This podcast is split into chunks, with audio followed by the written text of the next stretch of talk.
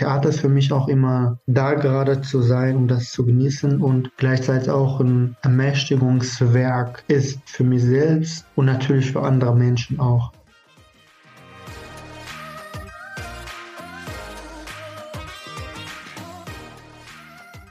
Herzlich willkommen zu dieser Folge deines Lieblingspodcasts Potenzialfrei. Stark mit Leserechtschreibschwäche und Rechenschwäche. Danke, dass du so treu diesem Podcast zuhörst. Heute habe ich mir Tarsin eingeladen. Ich habe mich riesig darauf gefreut, dass wir uns einfach mal wieder nach längerer Zeit austauschen können. Dieses Mal lag der Fokus mehr auf der Arbeit mit Heranwachsenden und wie schön es ist, sie zu unterstützen, über sich hinaus zu wachsen und ihre eigenen Stärken zu entdecken.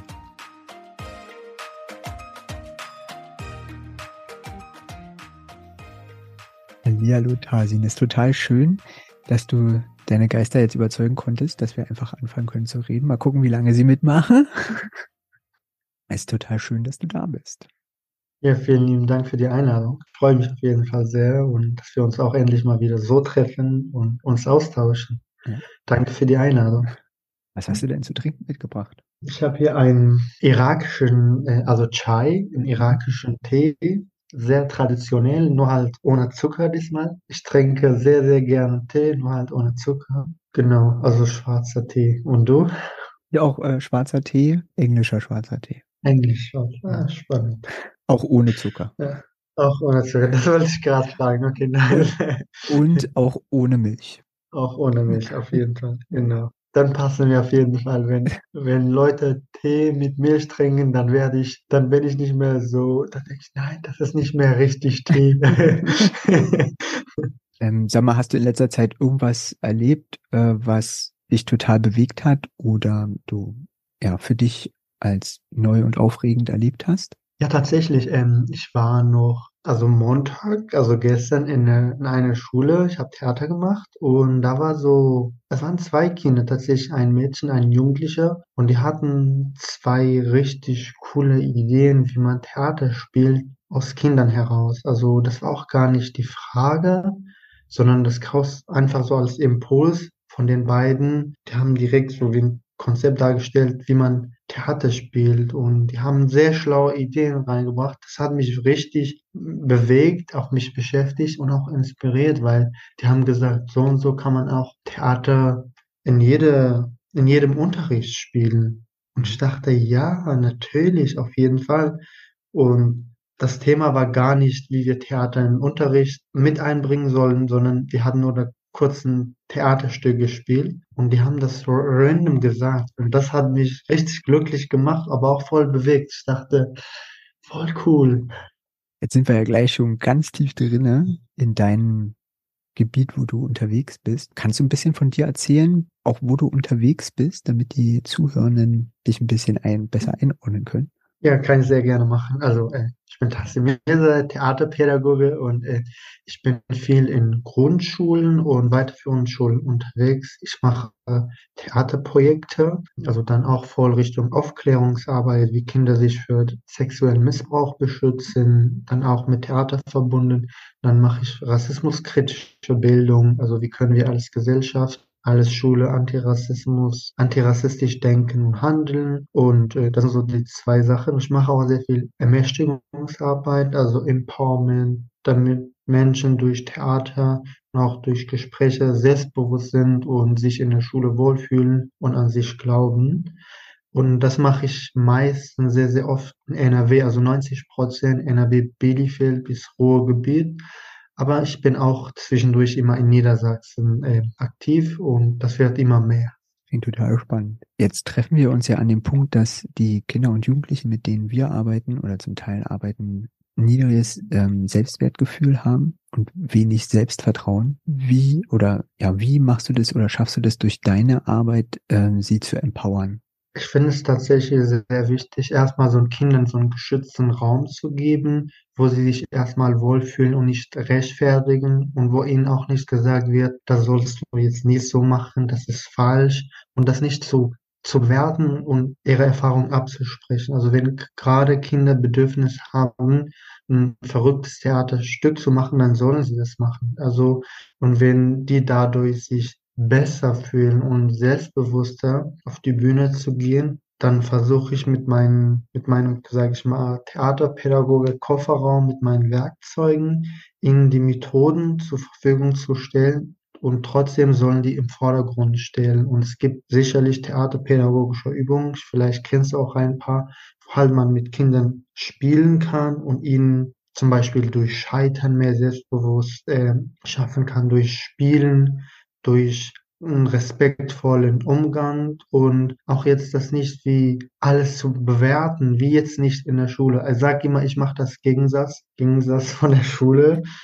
Und ich merke es oft dann, dass ich auch durch mein, also ich bin im Irak zur Schule gegangen, aber auch in Deutschland mittlerweile. Und ich finde, da hat, und ich wünsche, ich habe mir damals einfach eine Person gewünscht, die gekommen wäre und mir gesagt hat oder hätte, komm, äh, ich bin für dich da, was beschäftigt gerade, was kann ich für dich machen? Oder was sind deine Interessen, worauf hast du gerade Lust, wodurch gewinnst du Selbstbewusst, wodurch bist du ermächtigt, wodurch fühlst du dich wohl, stark? Und aber auch so, wie kannst du auf andere achten? Und das sind so wirklich wichtige Fragen, Aspekte, die ich immer bei meiner Arbeit halt immer neu erfinde und immer wieder sehe. Oft ist das so, wir brauchen nur einen Raum und die Kinder machen das schon. Also so kompliziert ist das auch nicht. Und man soll für die da sein, sie und ihnen sagen, für die dazu sagen, okay, stelle mich, stelle mich für die Kinder in Dienst und die sollen gerade das machen, was ihre Impulse sind und Bedürfnisse sind. Und ich glaube dann,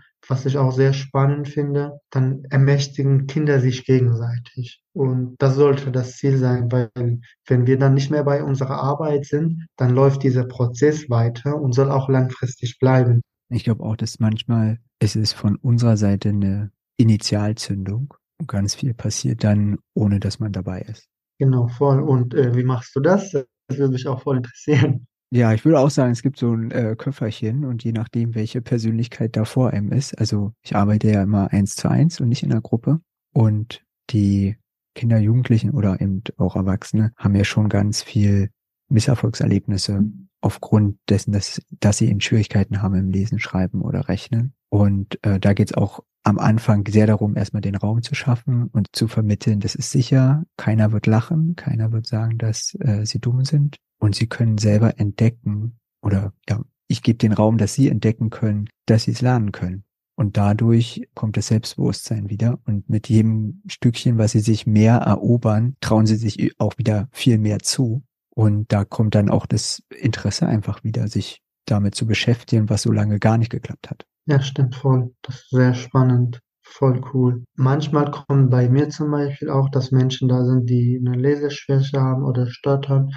Und man ist ja, also ich bin vielleicht einmal, zweimal, dreimal in der Schule und dann bin ich dann halt weg. Wie arbeitest du da mit den Kindern erstmal? Hast du so langfristig oder wie läuft das bei dir?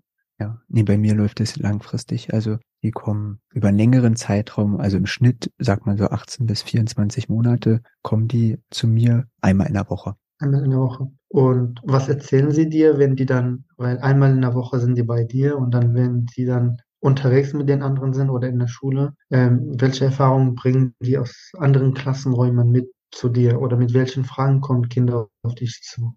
Eigentlich, wenn das Vertrauen groß genug ist, alles. Es gibt eigentlich nichts, was dann mhm. nicht gefragt wird, weil auch immer wenn es rausgenommen wird und mit Sachen dann über die, also mit den Eltern zusammengesprochen wird, wird es auch vorher abgesprochen und äh, dann gesagt, okay, wollen wir darüber mal mit Mama und Papa reden, weil es gibt Sachen, das ist einfach wichtig, dass die Eltern das wissen und damit einbezogen sind. Und manchmal ist es aber so, dass die Kinder und Jugendlichen sich das nicht trauen, es den Eltern zu sagen, oder sie haben Angst, dass die Eltern sich noch mehr Sorgen machen, wenn sie noch mehr erzählen, was irgendwie in der Schule passiert ist. Und ja, das nehme ich dann erstmal und sag auch, aber Mama und Papa sind ja auch dafür da zu beschützen. Also sie können ja auch nur beschützen, wenn sie wissen, was passiert. Und häufig, also besonders gerade bin ich so geprägt von, von einer Geschichte, die gerade sehr präsent ist, wo es auch äh, viel dieser Jugendliche viel Mobbing erfährt in der Schule durch ähm, die Probleme im Lesen und Schreiben und leider nicht nur durch Klassenkameraden, sondern auch durch Lehrkräfte, wo einfach das Verständnis noch nicht da ist und die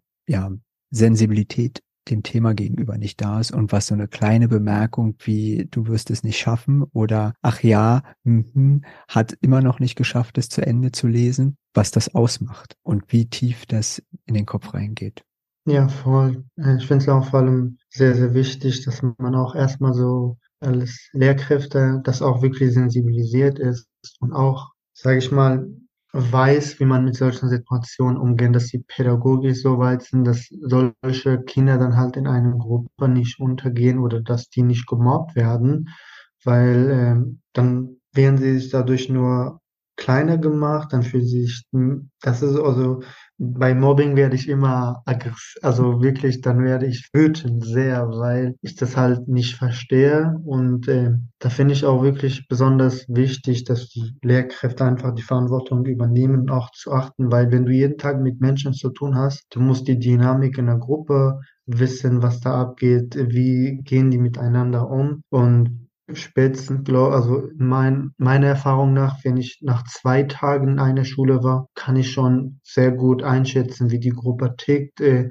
was. Und dann, wenn man noch auch, ja, man arbeitet, ja, und stellt Fragen, es kommen kleine Gruppen, große Gruppen, die stellen Fragen, die verhalten sich zu der Situation so und so, dann kann man das alles irgendwie gut zusammenfassen und daraus so ein bisschen analysieren und sagen, okay, die Kinder und so. Und bin ich auch sehr wichtig, also wenn sowas ist, dann, äh, dann bin ich auch da sehr direkt und auf jeden Fall auch höflich. Und ich melde das auch nicht nur einmal, sondern zwei, zweimal. Und ich frage nach das sich verbessert hat? Oder ob gerade was gibt's, was ich von meiner Seite machen kann, weil vielleicht passiert das bei, auch bei mir, ich weiß es ja nicht, ich will auch nicht sagen, dass bei mir nicht passiert bei Lehrkräften, sondern dass wir gemeinsam als Team darauf arbeiten, dass wir verhindern, dass es zu Mobbing geht oder dass wir ein, ein Bewusstsein dafür schaffen, warum Mobbing einfach nicht zu der Schule gehören sollte oder zum nicht im Alltag einfach, weil das ja Menschen physisch und psychisch auch wirklich kaputt macht und das ist äh, so eine Sache, wo ich halt darauf achte. Und wenn wir dabei sind, was gibt dir dir Hoffnung bei deiner Arbeit und was ermächtigt dich selbst, die Arbeit weiterzumachen? Also jedem, dem ich helfen kann, dass es nicht so schlimm wird, wie es bei mir in der Schulzeit war, oder dem ich helfen kann, den Teufelskreis früher zu durchbrechen, als es bei mir war, gibt mir was. Also mhm. das ist, weil ich weiß, dass wenn man keine Unterstützung bekommt, das ein sehr schwieriger Lebensweg wird und der muss nicht so schwer sein. Das ist einfach total schön. Also dann zu sehen, wenn ähm, Kinder und Jugendliche dann einfach durchstarten oder eben, ich habe das auch bei Erwachsenen, wenn die zu mir kommen, dass die dann halt die Prüfung schaffen, die sie ähm, schaffen wollen, damit sie eben in einen anderen Arbeitsbereich kommen oder einen anderen Job. Und da war immer die Barriere, weil einfach in der Zeit die Prüfung nicht zu schaffen war. Also das ist immer fantastisch, das zu sehen und dabei zu sein und dann auch irgendwie, also ich habe das häufiger schon erlebt, so bei kleinen Knirpsen oder also so aus meiner Perspektive kleine Knirpse, die waren dann, weiß nicht, als sie aufgehört haben, 10, 11 und dann sagen, ja, irgendwie, das ist total schön zu dir zu kommen, aber ich glaube, ich brauche dich nicht mehr. Und es ist so, ja, genau das, das will ich hören. Und die dann völlig selbstbewusst in die Schule gehen und sich den neuen Sachen darstellen und keine Bedenken haben, ob sie da das überhaupt schaffen und das auch gar nicht mehr in Frage stellen. Das ist einfach großartig.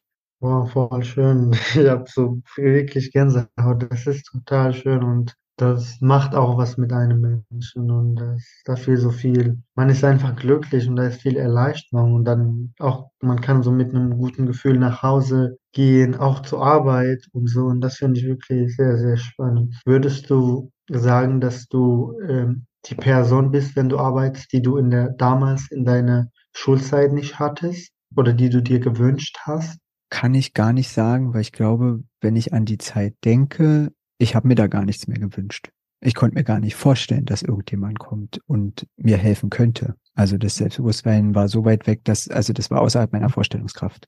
Ich hatte zwar äh, eine Zeit lang jemanden, also als ich im Internat in England war, der war schon eine sehr, sehr beeindruckende Person und äh, wäre er nicht gewesen, glaube ich, wäre ich jetzt auch nicht da, wo ich jetzt bin. Aber mir war das zu der Zeit nicht bewusst. Ich konnte das auch nicht annehmen. Ich musste erst zehn Jahre älter werden um zu begreifen, was der Lehrer mir damals gegeben hat. Ja, krass, auf jeden Fall. Ich kann es auch, also ich war nicht in deiner Situation, aber ich kann so halt ein bisschen verstehen, dass man halt in der Situation gar nicht so weit denken konnte oder sich nicht vorstellen könnte, weil vielleicht man auch so viele Erfahrungen, so viel Mobbing erlebt hat, also so viel schlechte Erfahrungen, dass man denkt, das bleibt dann auch jetzt erstmal so, bis die Schule vorbei ist und so. War umso schöner, dass du jetzt daraus raus bist und du genau jetzt die Arbeit machst, die schon für mich auch wirklich ein großes Stück Empowerment ist, aber auch so äh, dieses Selbstbewusstsein und Menschen, für Menschen da zu sein, die durch deine Hilfe was äh, erreichen können. Und äh,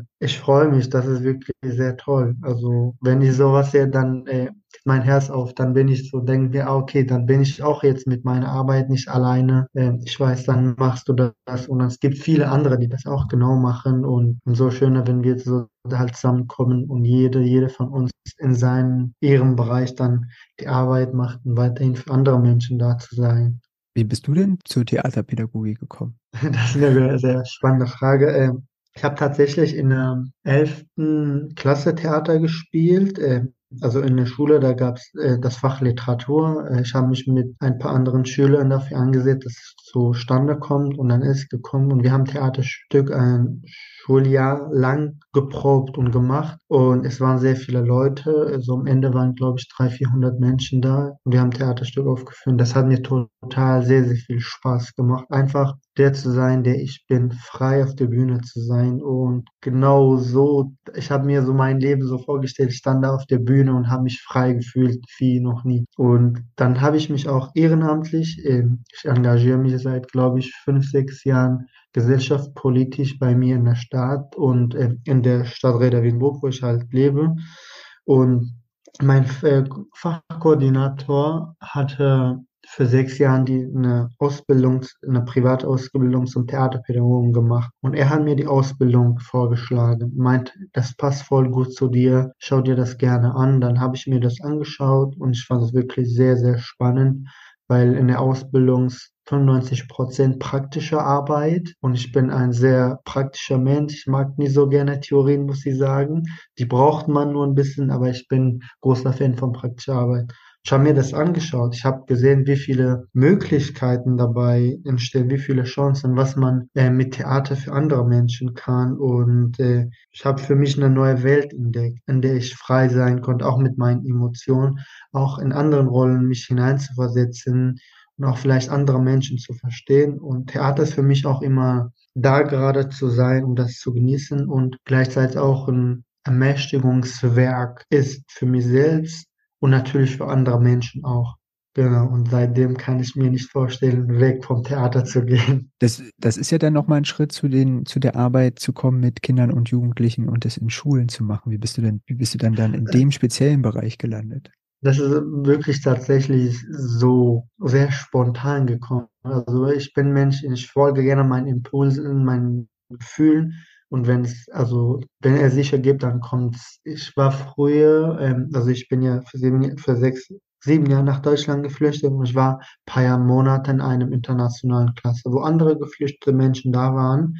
Da habe ich erst vier, fünf Monate Deutsch gelernt. Dann habe ich die Schule gewechselt, habe mein Abitur gemacht und vor anderthalb Jahren hat die meine ehemalige Lehrerin, ich hatte immer Kontakt mit der, hat mich angeschrieben, meinte, ey Tassin, du machst jetzt Theater. Ich habe die immer wieder besucht. Hast du nicht mal Lust, ein Theaterprojekt für uns zu machen? So, ey, das wäre mir eine große Freude. Ich weiß nicht, ob ich so gut bin oder in der Lage bin, schon Theater zu machen. Die so, ach, mach dir keine Sorge, du bist so gut, ich kenne dich. Hat mir auch schon so irgendwie die Tür geöffnet und dann habe ich tatsächlich ein Projekt mit geflüchteten, ausgewanderten Menschen gemacht und die gerade auch wenig bis nie so gut Deutsch können, also ist alles dabei. Und sind sehr individuelle Menschen. Die haben auch viele andere Probleme, die erleben jeden Tag Rassismus. Ich habe zweieinhalb Monate mit denen gearbeitet und ich habe gesagt, das ist genau das, was ich in den letzten sieben Jahren gesucht habe und mir gewünscht habe. Und dann habe ich das gemacht. Und das hat sich da gesprochen bei anderen Schulen und dann auch durch meine Theaterausbildung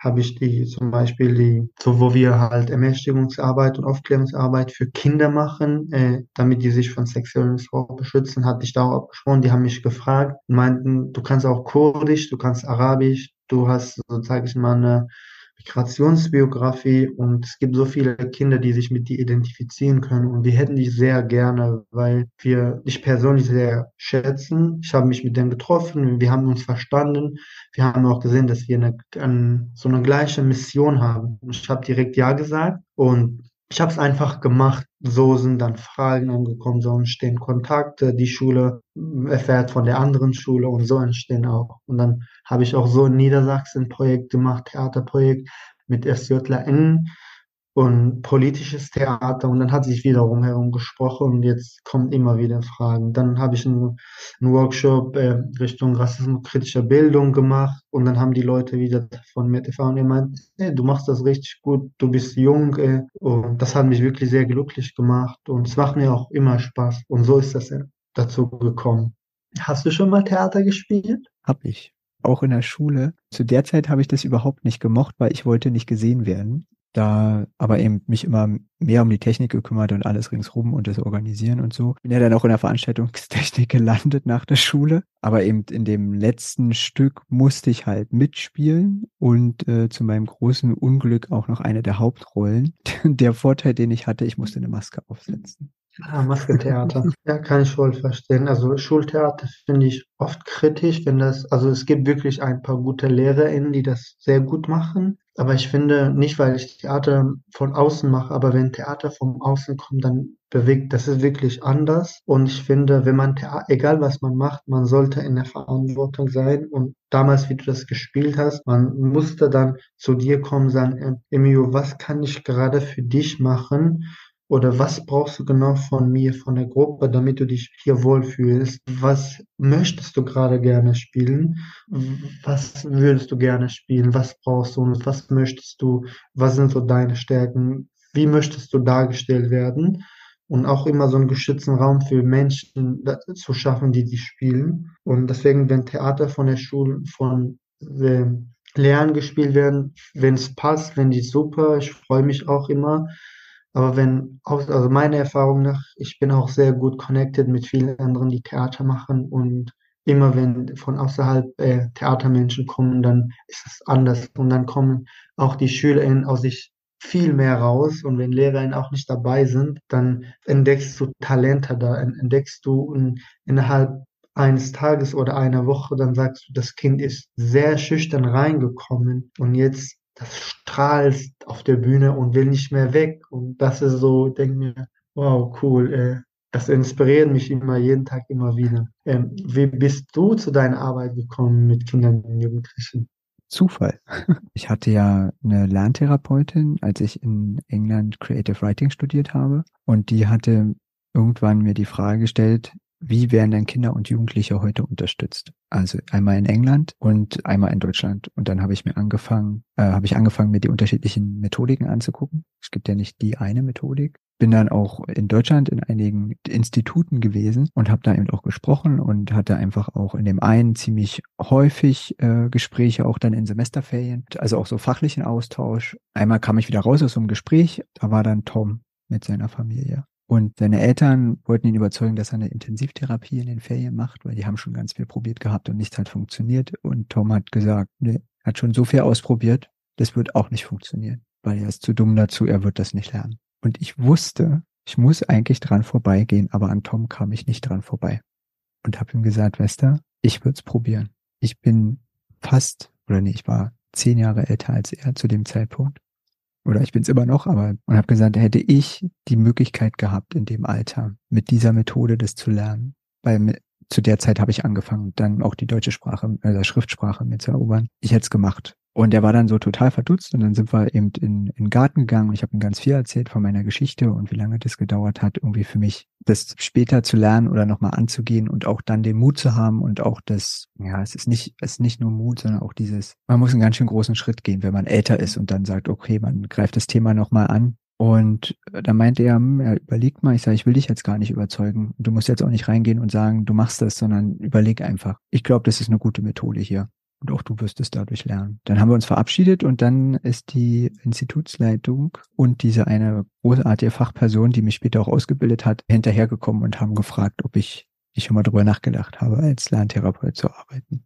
Und da war so mein erster Impuls, ich habe ja selber eine Leserechtschreibschwäche, wie soll ich denn als Lerntherapeut arbeiten? Und dann stand die da, ja genau deshalb. Und so bin ich wow. da reingerutscht. Also ich habe das Studium zu Ende gemacht und habe mhm. dann eine Ausbildung oben drauf gesetzt als Lerntherapeut. Eine unglaublich schöne und hoffnungsvolle Geschichte.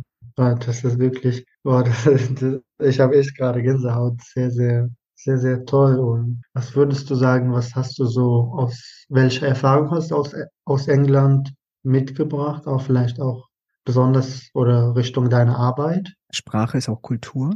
Und wenn man sich die unterschiedlichen Sachen anguckt und auch was gesagt wird über diese Rechtschreibschwäche oder Dyslexie, man muss immer die Kultur mit im Kopf haben und auch sich die unterschiedlichen Sprachen angucken. Man kann es nicht eins zu eins übertragen. Was mir aus dem englischsprachigen Raum viel, viel mehr gefällt, also was, also es aber deutsche Kultur weniger ist, hier ist dieses Gucken auf die Stärken und das noch mehr hervorheben und das auch noch mit reinnehmen in die Lerntherapie und sagen, wir gucken auch noch, wo bist du besonders gut, was, also nicht nur was kannst du gut, sondern was magst du auch und was sind dadurch deine Stärken? Weil was ich gut kann, muss nicht unbedingt was sein, was ich auch mag. Das geht nicht unbedingt einher. Aber eben, ich sehe das im deutschen Raum Vielmehr das ist, man kann sich die Sprache erobern und im englischen Raum ist eher dieses, man muss noch mehr lernen, damit umzugehen. Und das ist so, wo ich so denke, nee, das ist ja impliziert ja, ich kann nichts ändern und das geht aber bei der deutschen Sprache. Aber es ist eben so, beides hat Gutes. Man kann überall was dazulernen, also aus jeder Kultur und das noch mit reinziehen. Man muss es halt nur gut durchdenken und sich angucken und nicht einfach nur übernehmen, sondern einfach auch gucken, was ist es, was bringt es und was ist es der, der Zusatz daran. Ja, voll, auf jeden Fall. Also total spannend, finde ich auch. So, ich habe jetzt zum Glück keine Lese- oder Schreibschwäche. Ich bin halt dann auch im Irak geboren, aufgewachsen und ich habe da zwei Sprachen gelernt, weil zwei Muttersprachen. Und es gibt auch tatsächlich immer natürlich große Unterschiede, aber es gibt auch immer bestimmte Sachen, auch kulturell bedingt, die ich dann halt gerne in meine Arbeit mitnehme. Oder jetzt deutschen Kultur aus der Sprache, ich mache daraus eine Mischung. Das finde ich immer so sage ich mal, im Ausland gelebt zu haben oder in eine andere Kultur oder Kulturen, dann hat man auch andere Sichten, Perspektiven, man bringt immer was Neues mit. Und dann kann man auch, vielleicht ist man auch für Kinder da, weil vielleicht man die Erfahrung gemacht hat oder egal ob das Essen ist, ob die Sprache ist, das können banale Sachen sein, aber der Kinder und Jugendliche identifizieren sich sehr schnell mit solchen Menschen, die Berührungspunkte dazu haben. Sagen, boah, du warst in England oder du kannst Kurdisch, du kannst Arabisch, du machst das und das.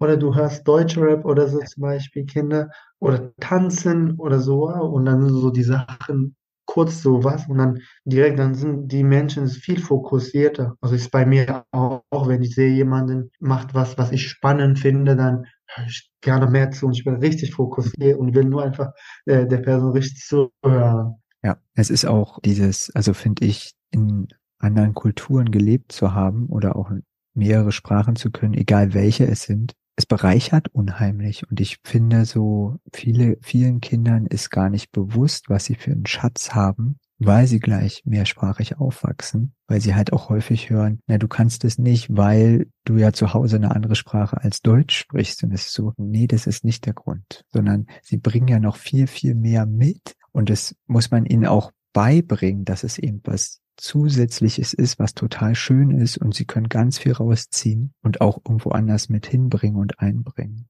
Ja, voll auf jeden Fall. Also ich kenne das auch tatsächlich sehr gut, als wir damals als Geflüchtete nach Deutschland gekommen sind.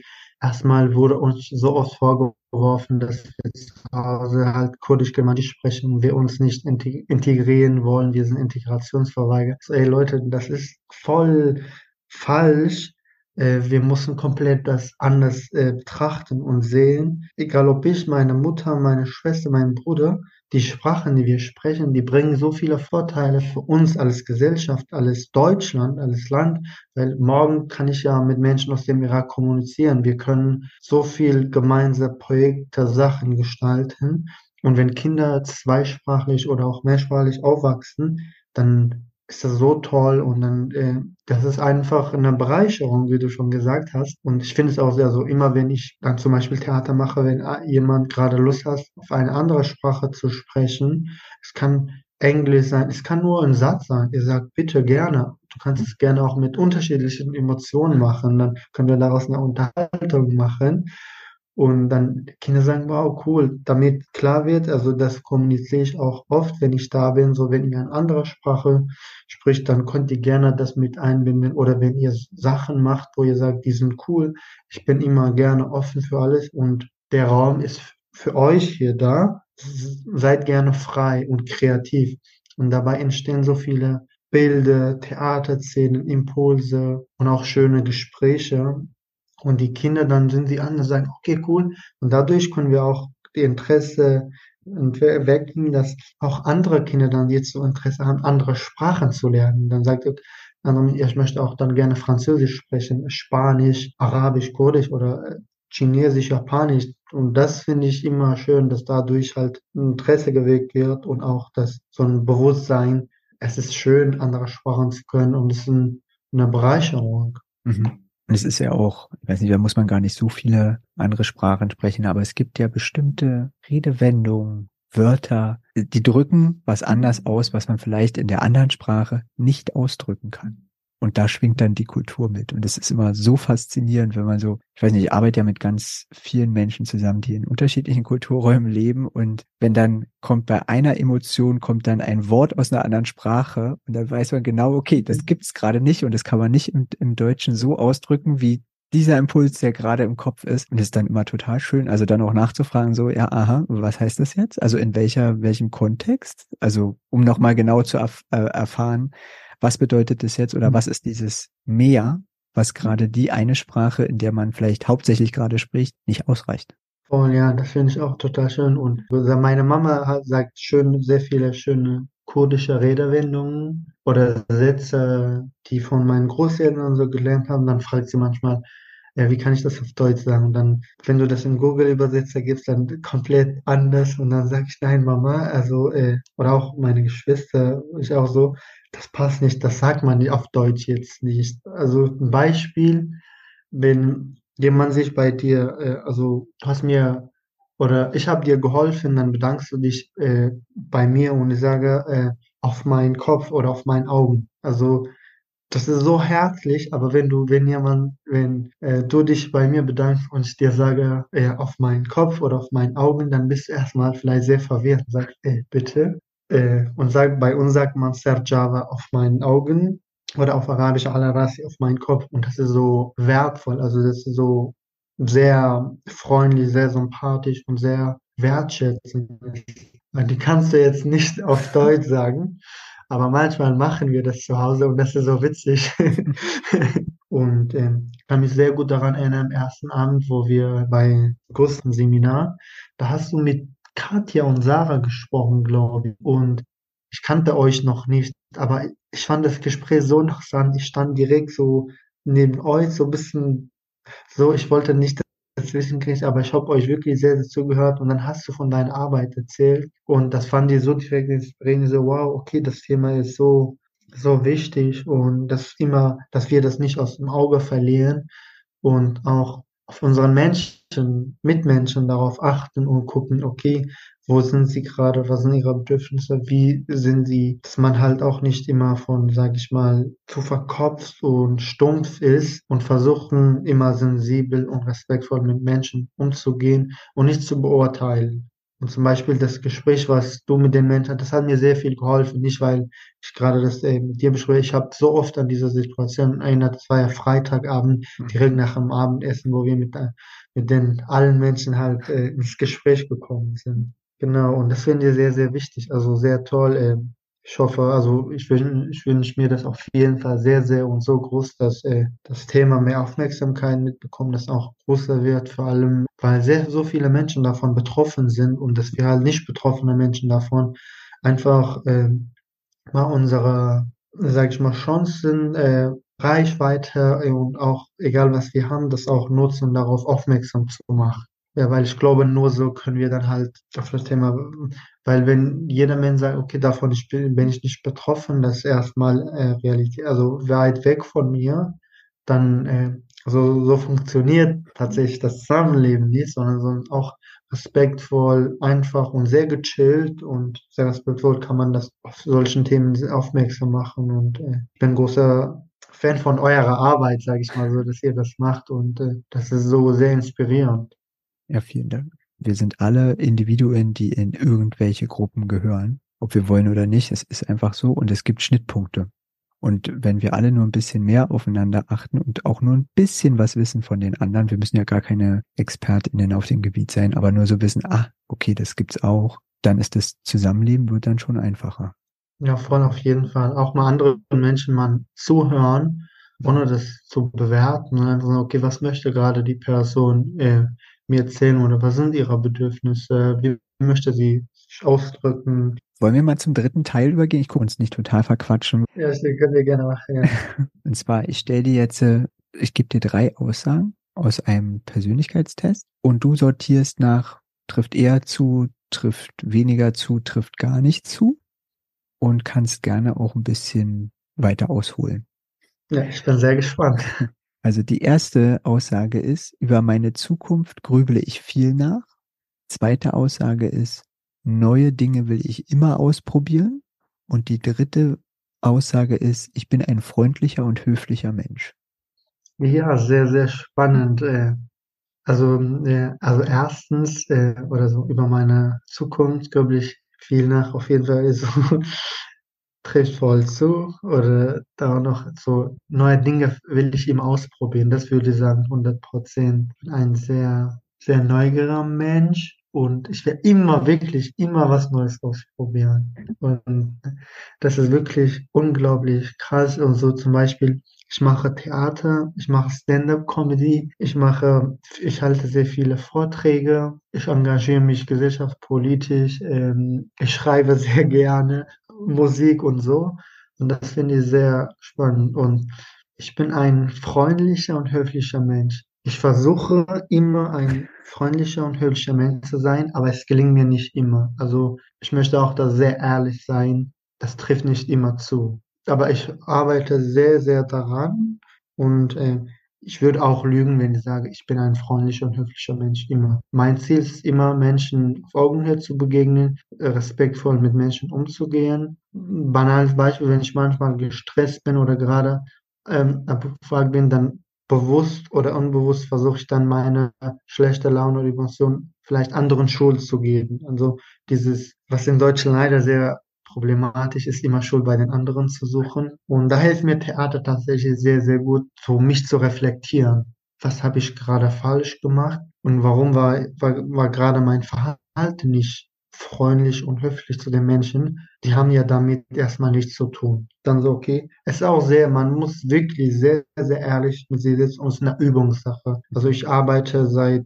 also bewusst seit zwei Jahren dran, vor allem seit einem Jahr sehr, sehr bewusst, dass ich auch meine Sprache achte. Ich spreche sehr gerne Jugendsprache und auch sehr halt Umgangssprache. Manchmal, wenn Worte da sind und so oder Sätze, dann will ich auch unbedingt darauf achten. Und ich finde, reflektieren ist sehr wichtig und ehrlich zu sich sagen, okay, es war gerade nicht nett, was ich mache, und sich entschuldigen und also auch in der Lage zu sein, das zu reflektieren, sich zu entschuldigen und dass der, das, was man gemacht hat, nicht wieder vorkommt. Nee, kann ich auch völlig, völlig mitgehen mit dem, ich versuche es auch immer.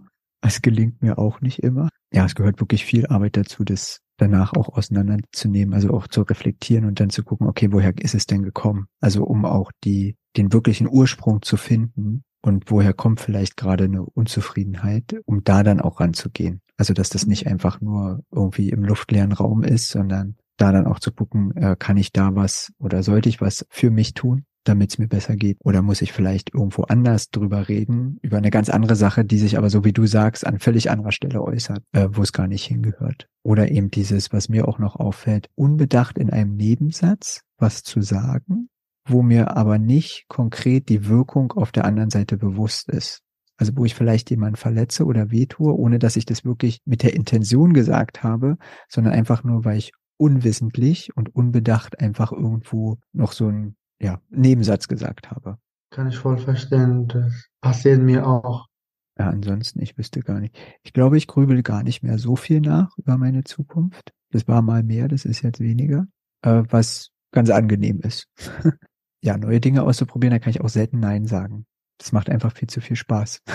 neue genau, äh, Gebiete irgendwie zu erobern und zu gucken, ist es was für mich, will ich mich länger damit beschäftigen oder ist es jetzt einfach nur ein kurzer Augenblick und ich stelle dann fest, nee, für länger ist es nicht so meins, aber war auf alle Fälle spannend, den Ausflug zu machen. Da wir gerade dabei sind, hast du irgendwas Neues in nächster Zeit auf dich, was auf dich wartet? Oder gibt es irgendwas, worauf du dich besonders freust in der nächsten Zeit? Ja, tatsächlich. Ich mache ähm, jetzt März 5, 6 Comedy-Auftritte und äh, da teste ich erstmal, ich gehe, also da sind so Abende in Bars äh, und dann kommen, sind 40, 50 bis 100 Menschen da.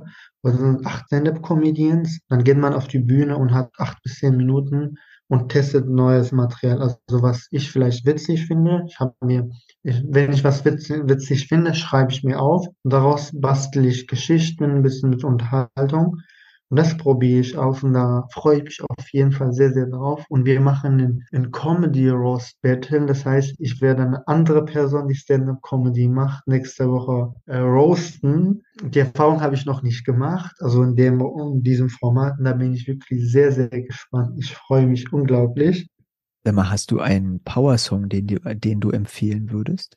Äh, Power-Song. Also ein Song ist schwierig. Ich habe ein paar, aber ich glaube, ich überlege gerade, welchen Song. Ich glaube, ich würde AMG Remix von Cool Savage. Das ist von Alice, Motrip, Cello Abdi. Wir müssen jetzt noch eine Frage klären. Und zwar, wie nennen wir die Folge? Das ist eine sehr spannende Frage. Äh, hast du da Vorschläge? Ich bin gerade noch im Gedankenprozess. Empowerment wäre ein gutes Wort. Vielfältiger Empowerment oder einfach Empowerment? Hm, du hattest noch das schöne Wort äh, Selbstermächtigung. Hm, Selbstermächtigung. Ja, nicht nur ein schönes Wort, sondern ein schöner Prozess. Ja, stimmt. Selbstermächtigung ist echt ein schönes Wort. Da drin steckt sehr viel. Ja, deutsche Sprache ist kompliziert und gleichzeitig auch sehr schön. ähm, vielfältige Wege der Selbstermächtigung. Ja, dann hat man direkt viele Bilder im Kopf, ja. Ist es zur mhm. oder der? Vielfältige Wege zu. Man kann tatsächlich zu oder der Selbstermächtigung. Zu wäre im Proz mit, zum Beispiel mit Prozess gemeint. Dass man sich auf einer Reise befindet, glaube ich. Und der ist es erstmal so eine Definition, oder? Äh, wollen wir den Prozess nehmen? Also bei vielfältige Wege ist ja in Bewegung eigentlich, ne? Mhm. Weil man kann sich die aussuchen und dann zur Selbstermächtigung, weil alle Wege dahin führen. Genau, ja, das finde ich auch so schön, weil das ist leider nicht da, sondern da muss dazu, man muss dazu geführt werden oder man macht das ja selbst für diese Proze diesen Prozess, der da stattfindet, finde ich spannend. Na, dann haben wir unseren Titel. Ja, cool. Super toll. Dann vielen, vielen Dank für das wunderschöne Gespräch mit dir. Ja, ich habe zu danken. Es hat mir wirklich sehr, sehr viel Spaß gemacht und danke für diesen intensiven Austausch. Es hat dir gerade bestimmt genauso viel Spaß gemacht wie mir mit Tarsin. Und ich möchte mich einfach nochmal bedanken, dass du dieser Folge deine Zeit geschenkt hast. Möchtest du auch mal mit mir persönlich reden? Sehnst du dich danach, dass es in deinem Familienleben um mehr als die Schule und das Lernen eures Kindes geht? Bist du die ständigen Kämpfe um die Hausaufgaben oder in der Schule leid? Möchtest du, dass die Schreibweisen von Wörtern im Kopf deines Kindes bleiben? Gern rede ich einfach mal live mit dir und zeige dir auf, wie du dein Familienleben entlasten kannst, wie du deinem Kind ermöglicht, die Schwierigkeiten im Lesen und Schreiben zu überwinden, wie du deinem Kind das wunderschönste Geschenk für das ganze Leben machen kannst, indem es entdeckt, es kann lesen und schreiben lernen, Hindernisse überwinden und dadurch sein Selbstbewusstsein stärkt, Selbstwirksamkeit erfährt und Könnenserfahrung macht. Komm einfach in meinen kostenlosen digitalen Elterninformationsabend, zu dem du recht herzlich eingeladen bist. Den Link zum Informationsabend findest du unten in den Shownotes. Sichere dir deinen Platz, bring deine Fragen mit und wir verändern dein Familienleben. Ich freue mich auf das nächste Mal. Alles Liebe, es ist fantastisch, dass es dich gibt.